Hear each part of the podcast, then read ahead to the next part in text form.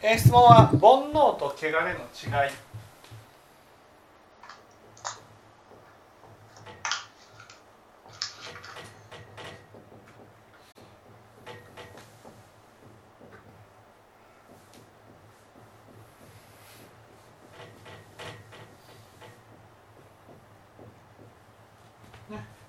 じゃあ汚れっていうのはどういうふうにしてたまるんですか？清盛さん。汚れ。汚れっていうのは？たまる理由ですか？汚れっていうのはどういうふうにしてたまる？例えばね、えー上司がね、えー早く帰っていくと。自分は残業する、ね、こういう時にどういうふうにしたら汚れがたまるんですか？自分の正直な気持ちが相手に伝えられない伝えられないと。とたまる。不満不満、まあ不満のようなものもどうしたら汚れがたまるるんですかどうしたら汚れがたまるこのこのことを通してね。どうしたら汚れがたまるね。その上司に対して不満を言ってる状態が汚れがたまってる状態なんですか？まあ、心が正直になの状態ではたまらないと思いますね心が正直じゃない。いや心がね正直か正直じゃないかじゃない違うんです。か汚れ。って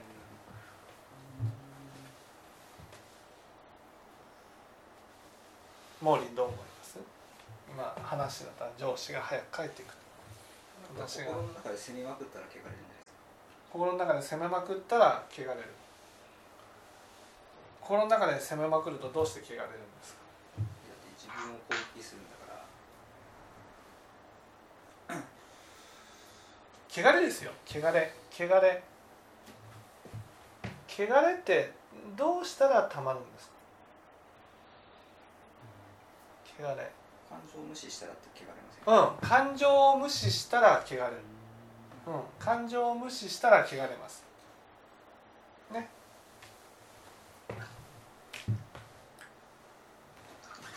じゃあその上司との関係だったらどうしたら汚れがたまるんですか？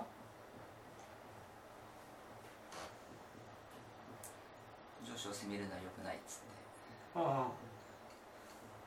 れですか我慢するとかですかうん、そうですね上司を責めることは良くないと言って、ねえー上司を責めないように我慢すると汚れますそれ以外には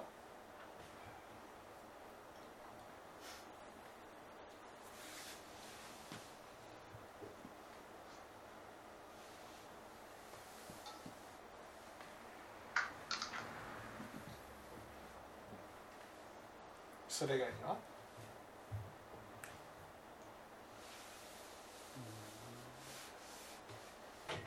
それ以外にはあその上司に対してのうん。その上司の話で言ったらね上司を責めることは良くないと。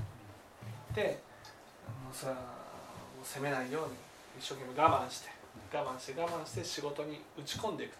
これは僕の仕事だから。頑張るぞって言って打ち込むと汚れますよね。汚れる。他にはどうしたら汚れる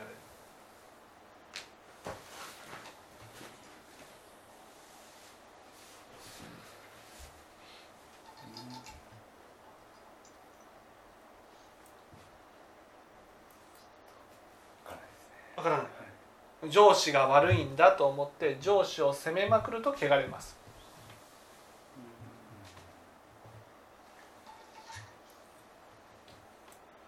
ね。この場合上司ね上司を責めてはいけないんだって言って一生懸命我慢することも煩悩ならば上司を責めまくることも煩悩。なんです今汚れなんですよそれイコールなんです今汚れっていうのはたまるものなんです。たまるもの、ね、煩悩っていうのは、ね、煩悩っていうのは真理が分からずに物事をねその正しく見えてない状態が煩悩。だから私たちにとってね汚れがたまるとこう苦しくなってくる。でも汚れがたまるようにたまるように行動していくのが煩悩なんです罪悪みたいなはい汚れは罪悪みたいな汚れ汚れっていうのはね溜まっていくものなんです罪悪がためがたまってくる罪悪っていうのはね罪悪っていうのは相手を責めると責められているように感じるっていうのが罪悪汚れっていうのは、ね、汚れっていうのは私のことを認めてもらいたいという心なんです。認めてもらいたいって心。を例えばね例えばその上司が先に帰っていくとなるでしょ？上司が先に帰っていくってなった時にねその一生懸命残業して頑張ってるわけです。もうこの状態で多分結構汚れてるわけですよ。その時にじね一生懸命頑張っているねその人のことをその気持ちを受け取ってあげよう分かってあげようとすることが汚れが取れるってこと感情イコール自分を認めてもらいたいと。認めてもらいたいとだからそそれを認めてもらえない。あでまあだから愚痴を聞いて認めてあしょうがないよねとか言ってもらえると。で認めてもらったら汚れが取れるってことはす、うん、感感情,、まあ、感情が、まあ、認めてもらいたいと思ってるからそれを無視していると。だからその汚れっていうのは汚れっていうのは感情を無視されると感情が汚れがたまるわけ。ね、その感情っていうのはもともとその愛欲の塊ですから私たち。認めてもらいたいという愛欲の塊。そう認めてもらいたいっていう愛欲の塊。それが無視されると、ね、無視されると、ね、その自分の中でまあ私たちはその、ね、認めてもらいたい認めてもらう認めてもらいたい認めてもらう認めてもらいたい認めてもらうっていうことを繰り返して呼吸のように繰り返しながら生活してるわけそれが汚れがたまるっていうのは認めてもらいたいと思ってるのに認めてもらえない。もらえないならいいんですよ。認めてもらえないなら。これは感情を私自身が無視してるわけ。まあ、他人からじゃなくて自分が無視しているそう自分例えばね YouTube を見見ると、ね、ああ YouTube 面白いな面白いなって見続けているその YouTube を見続けているっていうことはねその欲に没頭している状態じゃないですか。欲に没頭している状態っていうのは自分の感情のことをほったらかしにしてるわけ。だから汚れるんです。YouTube を見てるのは煩悩のですよね。そう YouTube 見てるっていうのは煩悩。そう YouTube 見てるのは煩悩、ね、そうそう感情を無視してるだから寂しいっていうふうな気持ちにもならないしさを紛らわすために忙しくあの YouTube とか見てるからそうそうそうそうそう。だって感情を無視するとね汚れがたまる。その汚れが分かってもらいたいっていう気持ちになってこう出てくるそれが多くの場合は責めるっていう形で出てくるわ責めると困ってもらえるから責めるっていうのはこの分かってもらいたいという気持ちを分かってもらう方法じゃないんです。吐き出すんです。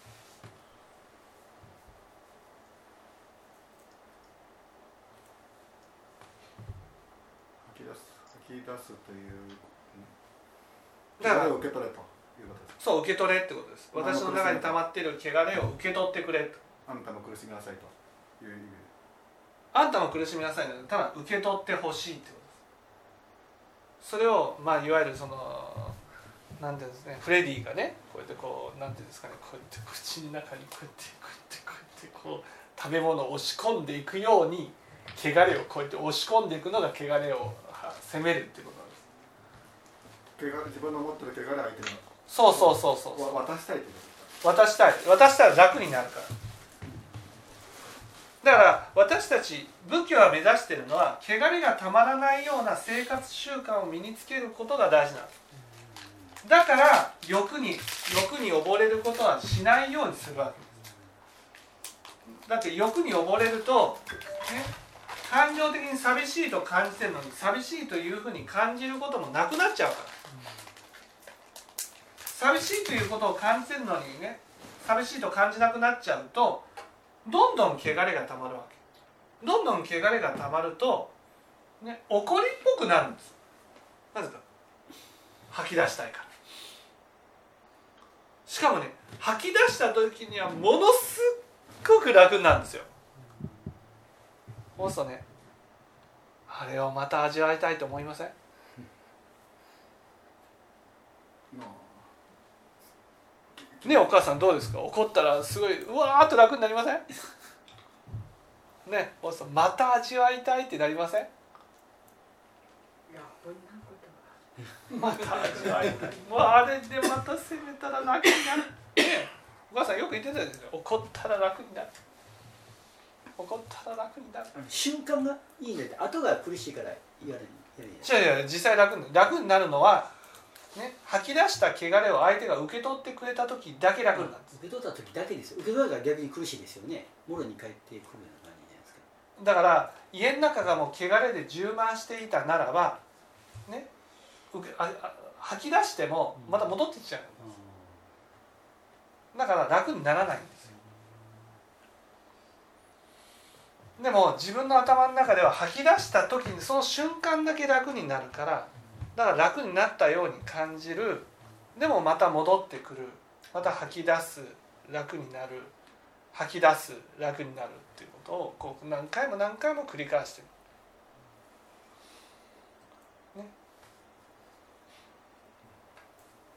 怒りだけですか？愚痴とかも。はい。愚痴とかも愚痴とかも汚れです。愚痴を言うことも汚れを受け取ってもらうそうそうそうそうねでもそうやって怒りが起きてきたり愚痴が起きてくるのはそれだけ汚れが溜まっているからなんです。ね溜まっている。なぜ溜まるかなぜ溜まるかというと感情を無視する行動をしているから。その感情を無視することが喜びだと思っているのを煩悩っていう。怒りと愚痴の話ですか？よ欲は欲は汚れを食べるものでそうそう。怒りと愚痴はあの汚れを吐き出すための。そうそうそう。汚れを吐き出したら楽になる。楽になるからまた汚れをもね増えている溜まっていくことを何のね躊躇もなくやっていくわけ。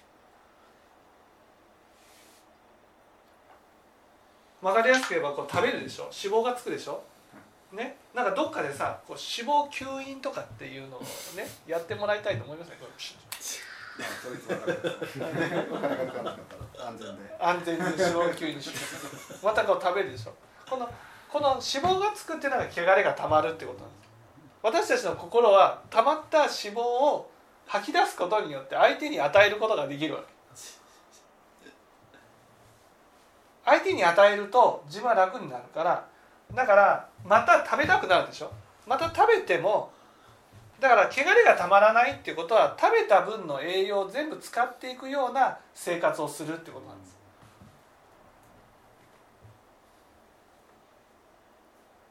ね？ごめんなさい。ああ汚れを出す出しますよね。怒った怒りがそうそうすることでまた入れたくなる。入れたくなる。そうけだってだって吐き出した時にすごい快感だか快感快感なんら、だ。うん、すごい楽になるんですよ。一気に楽になるんです吐き出したら自分を感じるんですか？自分を感じるというかそのすごい心の中に溜まってたものがふっとなくなるんです。そうするとそれってすごいね苦しみから楽になるこの瞬間だからすごい楽に幸せなわけです。そうするとまたこのねこのことを味わいたいって思うようになるわけ。頭がじゃないですよ心が。だからまた汚れが溜まってくるとあの快感をってなるわけ。そ当然イライラしてくるわけです。吐き出したくて、ね、だから怒りを起こすっていうのはねこれ煩悩だけど怒りを起こすっていうことは汚れが溜まったものを自分で処理せずに吐き出して楽になろうという方法だから。ね。だから汚れを溜まるという習慣を変えることができないんです。まみたいな方ですそうそう。そうまた汚れを溜めて吐き出せば楽になる。汚れを溜めて吐き出せば楽になる。汚れを溜めて吐き出せば楽になる。だから欲と怒りはセットなんです。よ欲欲と汚れとえー、怒り欲欲欲に流れると汚れがたまるそれを怒りを起こして汚れを吐き出す、ね、楽になる。だから楽になったからだから汚れをたまったことは何も悪いことじゃないんだってなるわけ。だからまた欲に走る汚れがたまる。で怒りを起こすっていうことを何回も何回も繰り返していくように。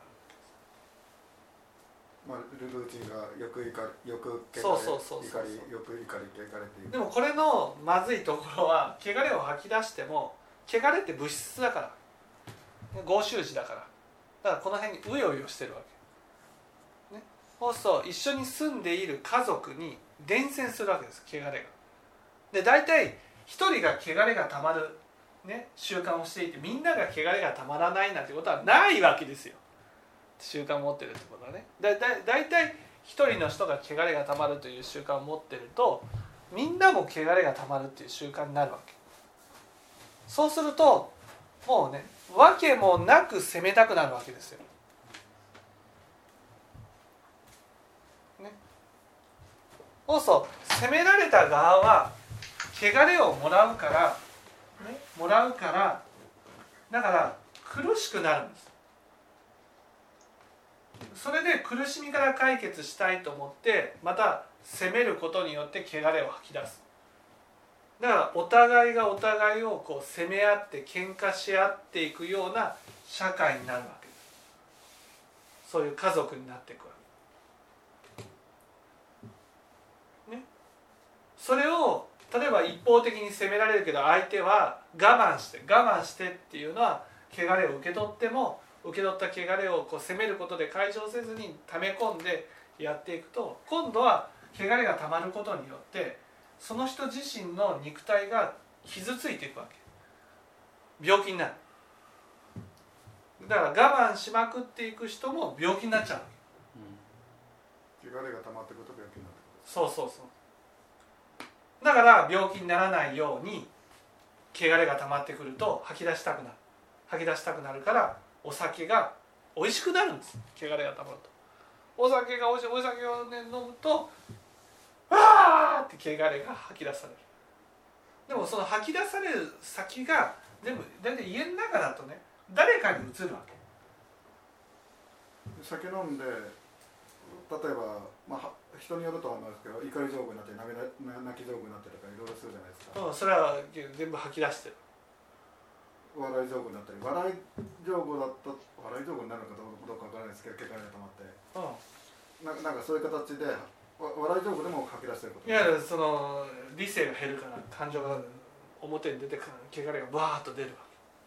ああ感情が表に出てくるからってこと？そうそうそうあのお酒が非常に楽しいのは今おっしゃったのはもう汚れが出せるからですか？そう汚れが出すだからだからまた汚れがたまるように頑張ろうとする。あほんでまた食べるようにしてまたこの吐き出した瞬間が楽しいんです。そう楽しい。の吐き出すもう吐き出した時が快感なわけです。でもあのそうするとお酒飲むってことは感情を出せるってことだから酒飲むことはいいことになっちゃいません酒飲むことはいいことですよ。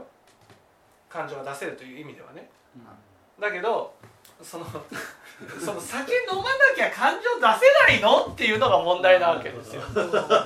そうですねね日頃から感情が出てたら酒美味しくなくなるんですよなる仏教は酒飲んだ時だけ感情が出せるっていうのはまずいわけです。ね。酒飲まなくても感情が出せて、ね、感情が出せるっていうことは寂しい感情に気づいていくことが大事なんです。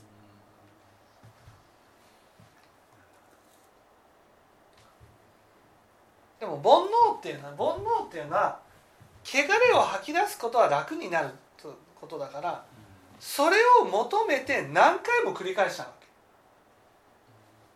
だからまた感情を無視した生活が始まり汚れが溜まってうわー楽になる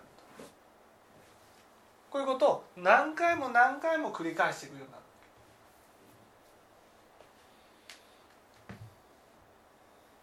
そのそれが煩悩なんです。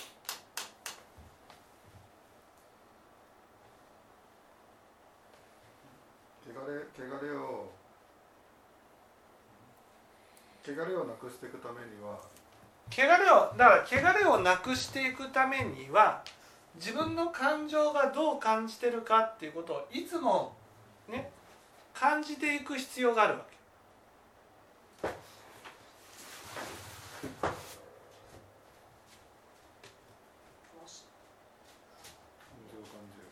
そうそうそう例えばねその YouTube にはまるのはね結局寂しいからなんですよね。で YouTube を見てる時だけは寂しくないわけ、ね、寂しくないっていうのは寂しいという感情をごまかしている。ごまかしたら寂しいと感じなくなるから寂しくないんだと思ってしまう。これが煩悩なんです。だから煩悩から離れるっていうことは、ね、欲を離れて寂しい時は寂しいっていうふうに感じるようになる。寂しいからね。だから人の中に入っていこうとする。でも煩悩になるとね寂しいから責めるになるんです。責めれば寂しいという感情を吐き出して楽になるから。そしたら責めると責められた側は離れていくでしょ。そうそう孤独になっちゃうんですよ。孤独になったら余計汚れがたまるんです孤独になるから汚れあまあ自分感情が寂しいという感情がそう無視されてるされてるね、だから感情を無視しないっていうことは、ね、寂しい時に頭下げて、ね、お仲間に入れていただけませんか？とこういうふうにして頭を下げて入っていくことが感情を無視しないってことなんです。だけど、ね、欲に流れて責める欲に流れて責めるを繰り返してる人は寂しい気持ちに寄り添わなくても楽になっちゃうんです。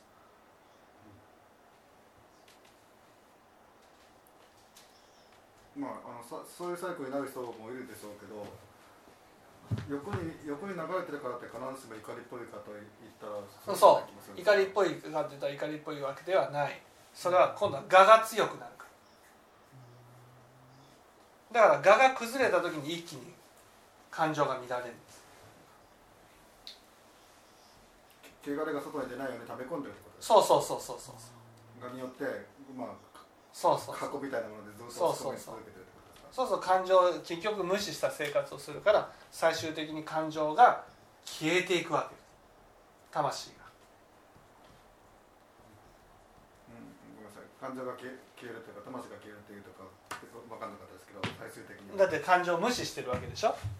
もうずーっと無視し続けるわけ感情。ずっと無視する。この感情こそ魂だから魂をずっと無視されたら魂がなくなっていっちゃうじゃないですか。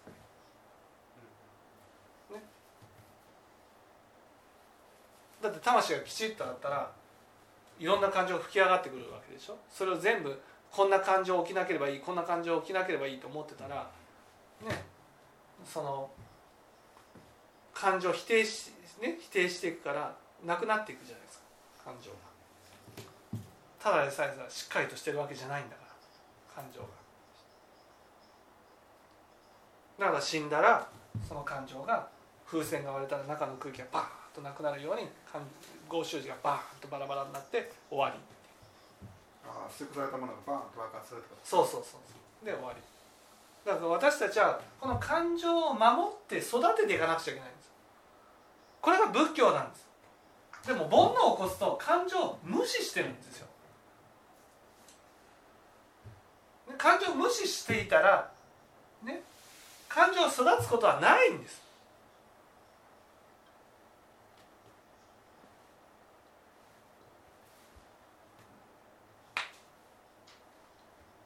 ね、だから感情を無視すると汚れがたまるたまった汚れは相手に押し付けるっていうことを繰り返していって感情が育つことなく心が育つことなく人生が終わっていってしまう。バーンとぶつけても自分が残らないような気もしますけどはい？バーンとぶつけていっていったとしても、まあ、そういうず切り刻むような心になってくるくんですよね。いやその感情を切り刻むような心はぶつけたら起きるんじゃなくてこんな感情なんてない方がいいと思ったら切り刻んでいくだから自分の中でこう悪い感情が起きてきたらまだ責める方が、ね、大事その魂の方は崩れにくい、ね、責めるんじゃなくてこんな感情を起こすと人が離れていったりするじゃないですか。そうするとこんな感情さえなければって思うと切り刻んでいくでしょ。自分で。あ自己否定の心があると。そうそうそう。はい。でも結局感情を無視するっていうのはいいことじゃないわけ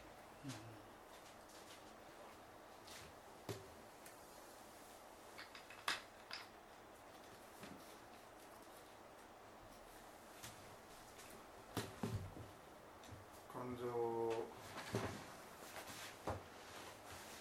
汚れがためないようにするために感情を無視しないことですそう汚れをたまらないようにするためにはね感情を無視しない。感情を無視しないっていうことはねえーどういうことかっていうと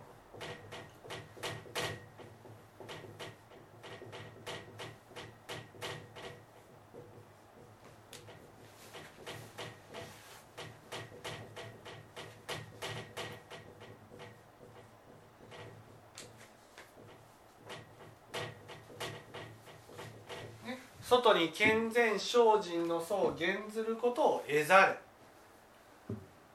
結局感情っていうのはねその賢くない姿なんですよ。いい人じゃない姿なんです。頑張ってる姿じゃないわけ。感情って。それをね私たちはそれ全部押し殺して自分をよく見せようとしてるこれ我ですよね。我を保つために感情を無視してしまう。でも自分の中にはそんないいねいい人間じゃないものを持ってる。その持ってる自分をね素直に出して申し訳ないけどこういう感情を持ってるんですよっていうことで出していくっていうことが感情を無視しないということなん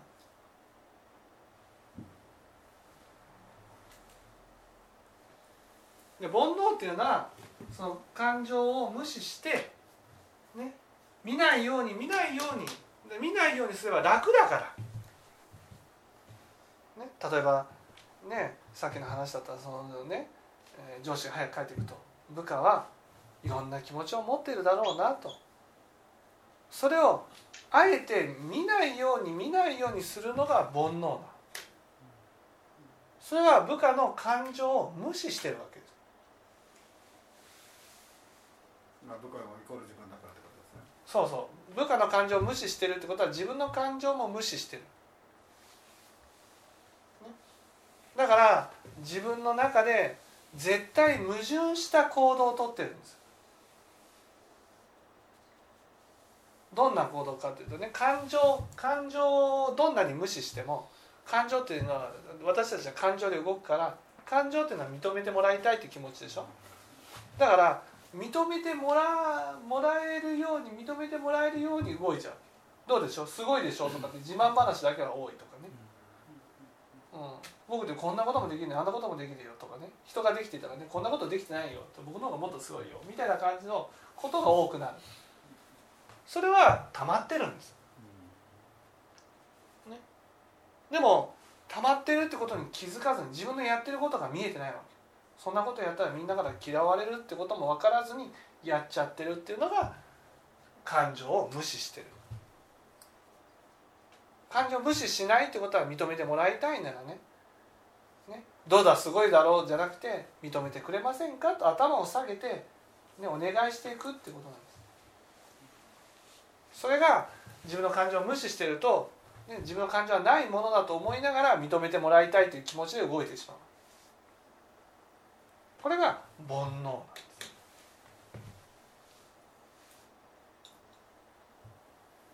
なんです自分の場合で置き換えるとどうか何何をしたらいいのかって。何をしたら何をしたらいいかっていうと、ね、何をしたらいいかっていうと例えばあのカラオケのことで「もうカラオケやってないなカラオケやってないな」っていうふうに言われたとしたらね。ね。あカラオケや行くのはこの風潮だと悪なんだってことです。ねわかります？カラオケ行くのは悪なんだと。そこでさっき腹が立つのはいや私はちゃんと感染対策を気をつけてるから善なんだっていうことにしようとしてるこの善悪にこだわる心が煩悩なんです、ね、でも今感染、ね、カラオケがクラスターの感染の可能性があると。なってねカラオケ行ってないだろうなカラオケ行ってないだろうなっていうふうになったとしたらねああカラオケ行くことは悪なんです。悪だから行っちゃダメだっていうのが感情を無視してるわけ。ね。悪だけどカラオケ行きたいでしょ？まあ。カラオケ行きたいでしょ？まあ行きたいという気持ちはありますね。カラオケ行きたいなら仕方ない。行くかと。まあ一応僕の今の方針としてはひあの派手なことはやらないと。行くとしてもたくさんはやらないやりませんよと。うん。ただしまあちょっと今までの通りの付き合いはあるのでその分くらいの最小限くらいで行くかなというつもりで腹積もりで今いるんですけど。うん。だけどまあ悪、ね、カラオケ行くのは、ね、この風潮から言うと悪だというのを受け入れた上ででも行きたい、ね、行きたいっていうことをそれをなんていうの正当化するわけじゃないですよ。行きたいからこれは正しいんだじゃなくて行きたいんだから仕方ないよねと。言って認めてあげることが感情を無視しないっていうことになる。だから感情を無視悪だとは認めた上で、まあまあごめんなさいねだ,、まあ、だけど僕は行きたいんだとそうそうそうそうななまあ、なるべくすあの悪だと思うのです少なめにはするけどうまあこれこれめめてね」そうそうそうそうそうそうそうそうそうそうそうそうそうだからそんなカラオケに行ってもいいですか許可を得ていくんじゃなくてこっそりこっそり、ね、こっそりこうやってこっそり行ってこっそり歌ってね悪だからそんな大きなにはできないけど、でも自分の感情を満足させるために動くっていうことは大事なことなんですだから煩悩っていうのはねもう本当全幕にこだわる全幕にこだわるっていうのは悪だからもう絶対やっちゃダメだ。とやるんだったらもう正当化してやるとかこういうのが煩悩だ。それは感情を無視してるわけですよ。感情っていうのは全幕と関係ないから。何が正しいか何が間違ってるかなんてどうだっていいんですよ。やりたいかやりたくないかなんです。その気持ちを大事にしてあげるってことなんです。だけど悪だからみんなの目があるわけ。その目は気をつけつつでも感情を大事にしてあげるってことが大事なんです。それをね、えーカラオケ行きたいけど我慢してカラオケ行かない。だってもうこれが、えーカラオケ行くことは悪だからと言ってやると汚れが溜まってくるまあフェイスで公表しちゃってますけどね。まあ悪いとあったら少なめにはしよとは思うけど最初にしますよって宣言してましたけどそうそうそう。そういうこと。分かっていただけたでしょう。かはい